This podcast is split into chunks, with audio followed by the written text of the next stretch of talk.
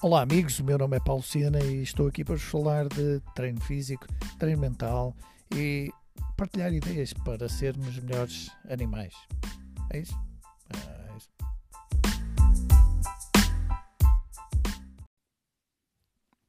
Ora, vamos falar então do levantamento de terra, ou peso morto, ou deadlift. qualquer nome serve para chamar um exercício que consiste em levantar peso do chão. Então, vamos lá preparar uma barra para fazer o, o peso morto. Colocamos uh, discos grandes, aliás, uh, a técnica uh, que, que vamos falar implica exatamente isso, que as pessoas já têm algum nível de força Vamos colocar uns discos grandes, isso não significa que seja muito peso, porque podem ser dois discos de 5 de grande diâmetro. E a barra olímpica e teríamos 30 kg, que 90% das pessoas são capazes de, de levantar do chão. Muito bem, então depois de montada a barra, a primeira coisa que eu aconselho é ter um calçado raso, que não seja mole, rente ao solo. Um, e se quiserem podem fazer a experiência entre calçar uma sapatilha daquelas muito moles e, ou com rampa enorme com uma grande diferença entre o calcanhar e, e, a parte anterior do pé e depois experimentarem descalços e vão ver o quanto ganham em termos de estabilidade. De qualquer modo, uma sapatilha futsal, umas All Stars, uma sapatilha planinha e que vos agarre bem ao sol é uma boa opção. Ok, então vamos lá para a barra. Colocamos os pés debaixo da barra e o afastamento dos pés terá que ser bem inferior àquele que temos no agachamento. No agachamento falávamos dos ombros debaixo, perdão, dos calcanhares debaixo dos ombros. Aqui neste caso vai ser mais próximo ainda. Uh, qual vai ser a. a nossa medida. Nós queremos os braços verticais. Por isso, quando formos agarrar a barra, vamos agarrar de forma que os braços fiquem verticais. Logo, os pés terão que ficar por dentro dos braços. Para a maior parte das pessoas, isso vai significar ah, um punho e meio de distância entre, entre os calcanhares. Então, vamos lá colocar os pés por baixo da barra, de forma que a barra fique sobre o meio do pé. E o meio do pé vai ser, para a maior parte uh, das pessoas, a zona onde estão os, os, atacadores apertados. Visto de cima, não, não parece o meio, mas é. Visto lateralmente, vão verificar que um, o meio do pé é, é, ali a zona dos cordões, na maior parte dos casos, a maior parte das sapatilhas será, será isso. E vamos ficar um dedo de distância em relação à, à barra para a maior parte das pessoas também. As pontas dos pés ligeiramente voltadas para fora, ok? Vamos agarrar a barra então com os braços completamente verticais, mas a barra não mexe. A barra não mexe. Se ela mexer, voltamos a pôr na, na posição em que estava. Segundo, vamos uh, fletir os joelhos e, e, e o quadril, a anca, até que as canelas toquem a barra. Mas a barra não mexe. A partir daqui, os joelhos estão para fora, porque estão alinhados com as pontas dos pés. Puxamos o peito bem para cima, as omoplatas para trás, ou seja, os ombros vão em direção ao quadril, tá? puxar bem o peito para cima. Dessa forma, a coluna fica em extensão. E agora, sempre arrastando a barra, que vai raspar nas canelas, joelhos, coxas até endireitar por completo o corpo e vamos ficar numa posição em que os glúteos estão contraídos, o peito está bem a apontar lá para cima para o teto, ok? E as omoplatas bem retraídas e deprimidas, sem elevar os ombros, nada disso, ok? Esta é a posição final. Olhar em frente e agora vamos iniciar a descida. E a descida temos que manter os ombros para trás, ombros para trás, a barra sempre encostada às coxas, joelhos para trás, que é para a barreira direito, descer sempre encostado às canelas e pousou. Okay? E esta será uma repetição. É muito importante manter sempre o peito para fora, manter a barra sempre em contacto e ao descer, para que a barra ande na vertical, os joelhos têm que ir para trás, conforme vai também o quadril para trás, para que a barra passe direito sempre em contacto com as canelas. O ponto de partida da barra e o ponto de chegada deve ser o mesmo. Portanto, a barra sai da zona dos cordões e volta à zona dos cordões. Se por acaso a barra for para a parte anterior do pé, significa que nós uh, empurramos a barra com as canelas ou com os joelhos e a barra anda a fazer curvas. Com pouco peso, isso até é possível, mas com muito peso vai fazer com que nós, uh, o nosso corpo vá para diante.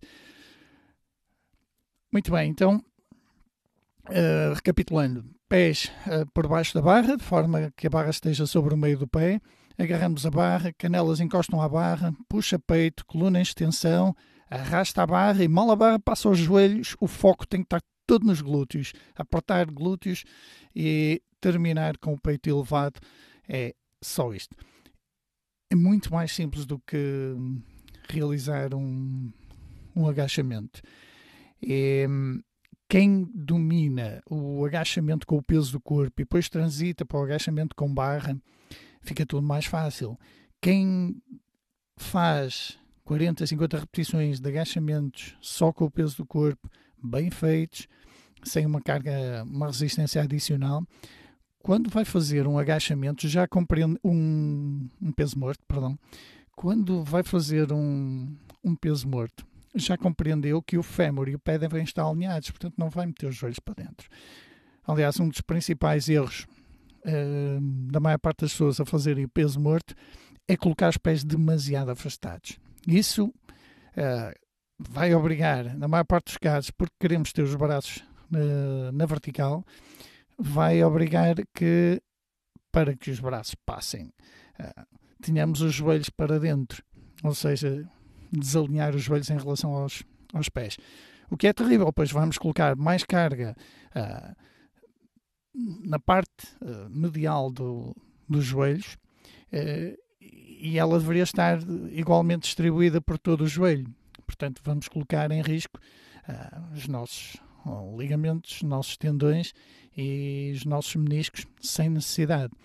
Por isso é que é importante aprendermos movimentos com o peso do corpo de forma adequada, com bons alinhamentos de, dos ossos em relação às articulações um, e uma boa distribuição da carga, respeitando as leis da física e a anatomia. Outra situação muito comum é a flexão da coluna. E essa, se calhar, é, é a mais importante porque para evitar que a coluna esteja em risco, vamos contrair os músculos da zona dorsal e da zona lombar, os diretores espinhais, romboides, trapézios, tudo fica ali bem contraído para manter a coluna em extensão. Se a coluna estiver em extensão e nós puxarmos o peso, mesmo que a barra hum, não venha em contacto ou não venha na vertical, uh, temos toda a musculatura da coluna contraída e, portanto, é, não vai haver risco de lesão. Aliás, o receio que existe em relação ao peso morto é por falta de técnica e, e más progressões. O objetivo do peso morto é ajudar-nos a fortalecer uh, a nossa coluna e desde o pescoço até aos calcanhares mexe com toda a cadeia posterior. E essa cadeia posterior, em termos musculares, é das coisas mais importantes para nós mantermos uma boa postura quando caminhamos, quando estamos parados, quando estamos sentados, aguentarmos mais tempo sem uh, ficar numa posição de, de flexão, é, que acontece uh, muito quando estamos uh, ao computador, por exemplo, os músculos começam a cansar-se muito rapidamente, então avançamos os ombros, fazemos uma grande flexão da, da coluna, queremos colocar-nos apoiados de, de, lado, queremos meter uma perna por baixo do, um pé por baixo do quadril, queremos fazer uma série de coisas para, para descansar. E o peso morto evita que isso ocorra tão cedo. Okay? E dá-nos uma boa proteção em termos de lesão nos isquiotibiais, na zona lombar e glúteos, que são zonas tão problemáticas para as pessoas que jogam futebol, que jogam rugby, que jogam ténis, uh, é tremendamente importante para todas essas modalidades. Até porque acontece o seguinte: por muito que a gente deseje trabalhar um, os isquiotibiais, glúteos e zona lombar sem resistência adicional, é tremendamente difícil no campo. Muitas vezes procuramos fazer trabalho isométrico, que é estático, parado, uh, deitamos de barriga para baixo e levamos os ombros e as pernas, seguramos a posição, mas temos que nos lembrar que tudo que é trabalho isométrico só nos vai uh, estimular o corpo naqueles ângulos. Portanto, não tem a dinâmica uh, de, de, um peso morto, em que fazemos uma grande flexão no quadril e extensão completa com, contra uma resistência. E isso é muito importante para prevenção de lesão, que é ganhar força em todos os ângulos articulares. Isso dá-nos maior potencial para depois fazermos uma série de gestos, quer no nosso dia a dia, quer no desporto em geral. E hum, o peso morto é, de facto, um dos exercícios fundamentais para termos no nosso programa de treino. Agachamento, pressa e peso morto são uma grande base. Isto vai nos permitir depois se quisermos transitar para outro tipo de movimentos, por exemplo, fazer um power clean ou realizar uh, movimentos que exijam um, muita força nos isquiotibiais na zona lombar, por exemplo, um remo com barra, um remo em barra T, algumas máquinas que existem no, nos ginásios. Porquê? Porque temos que manter a coluna quase paralela ao solo. Isso só vai ser possível, sobretudo usando grandes cargas, se se nós aguentarmos uh, os isquiotibiais numa posição em que eles estão ligeiramente alongados. É tremendamente difícil para algumas pessoas, porque vão puxar 80 kg num, num remo com barra e têm um peso morto de 100 ou 110. Por isso vai ser completamente impossível segurar a posição para fazer 6, 7 repetições. Já nem vou falar em 8 a 10, como a maior parte das pessoas faz. Por isso é que são estes movimentos básicos, chamamos básicos, porque isso permite-nos sermos, uh, passarmos de, de, de iniciados a uh, atletas ou, ou praticantes intermédios. Só assim, só assim é que é possível. Caso contrário, vamos continuar a ser iniciados, não vamos ter boas bases e aumentamos o risco de lesão no ginásio uh, e, e, sobretudo, quando praticamos modalidades em que exigem saltos, muito contacto uh, e que as cargas uh, às quais estamos sujeitos são muito superiores àquelas que usamos no ginásio. Portanto, acaba para o ginásio não nos ajudar muito se andamos, se nós não temos um agachamento pelo menos equivalente ao nosso peso corporal, se não temos um peso morto de no mínimo dos mínimos 1.5 do nosso peso corporal, isso coloca-nos bastante em, em risco. E depois, mesmo nas modalidades de, chamadas de endurance, como o atletismo, por exemplo, como o, o ciclismo. Reparem, o ciclismo, uh, os isquiotibiais e glúteos são a parte uh, mais fraca uh, e menos solicitada na, na, no movimento de, de pedalar e que vai criar desequilíbrios de forças nas articulações do joelho e do quadril no, no atleta. E uma das formas de prevenir isso é trabalhar precisamente glúteos e isquiotibiais. Nada melhor que o agachamento e o peso morto. Um, mesmo nos futebolistas, aquilo que se, que se encontra muito é grande força no quadríceps, ou seja, na parte anterior da coxa, e grande déficit na parte posterior da coxa, em, em proporção. Uh, e, como nós sabemos, a maior parte das, das micro-roturas, das roturas, vão surgir onde? Nos isquiotibiais, na parte posterior da coxa. Uh, e isso pode-se prevenir usando, usando o peso morto. No atletismo, é curioso que nós, quando vemos uh, os atletas populares, quando acabam uma corrida, vão logo fazer alongamentos. Eu vou dizer uma coisa: o alongamento pode servir para nós descontrairmos um pouco, se não for ao limite, mas a melhor hora para fazer o alongamento não é após uma atividade em que estamos tremendamente fatigados, onde muitas vezes estamos perto do ponto de, de queimbras, em que os músculos já não relaxam e nós vamos puxar as extremidades deles e a probabilidade de, de eles romperem é mais elevada. Claro que são um alongamento suave, ok, faz-nos sentir bem.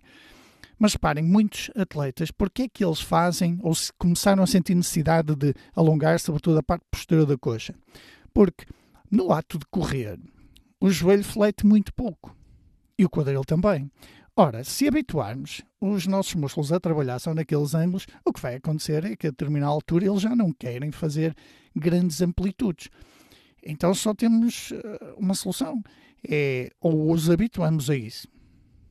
E por isso é que eu recomendo a quem uh, pratica essas modalidades, mesmo não tendo a possibilidade de usar uh, uma barra e, e de ir para o ginásio, não querendo, é fazer agachamentos em amplitude total de movimento é fazer afundos de pernas em amplitude total de movimento.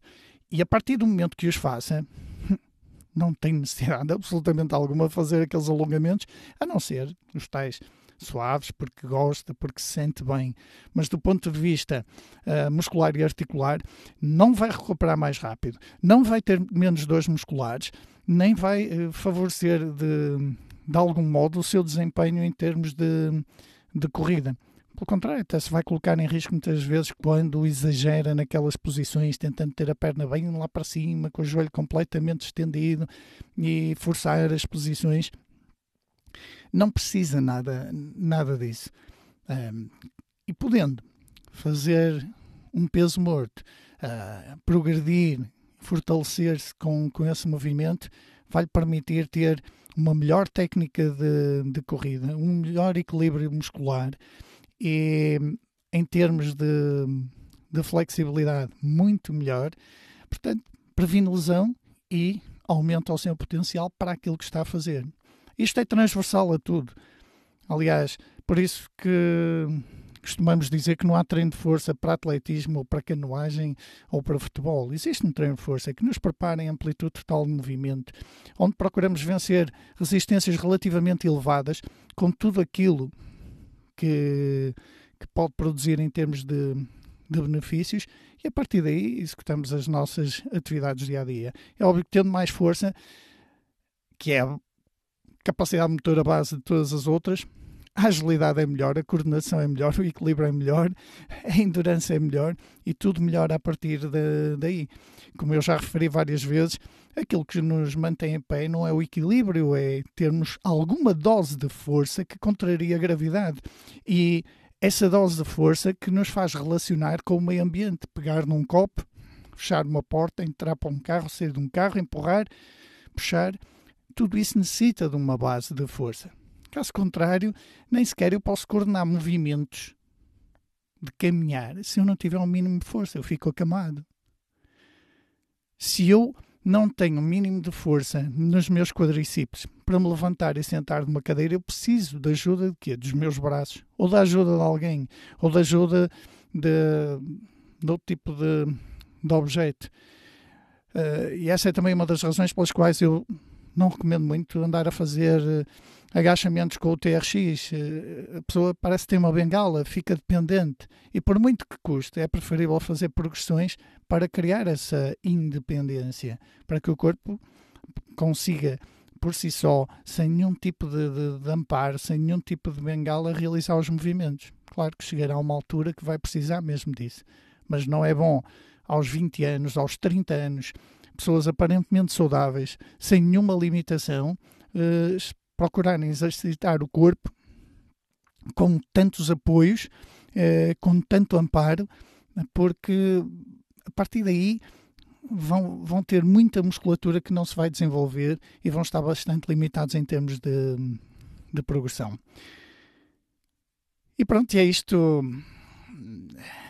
O peso morto, o levantamento de terra, que os amigos brasileiros uh, chamam assim, e que eu também chamava quando comecei no ginásio, depois popularizou-se mais a. Uh, uh, palavra peso morto e agora com, com CrossFit uh, a usar muito mais o nome em inglês, uh, deadlift, mas é, é tudo a, a mesma coisa.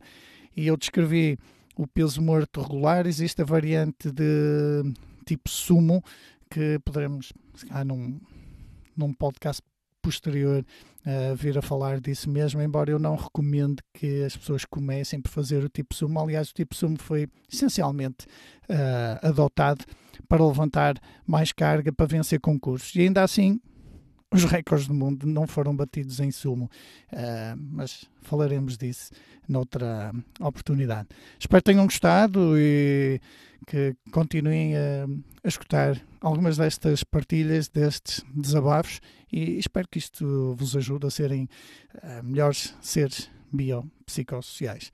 Até breve.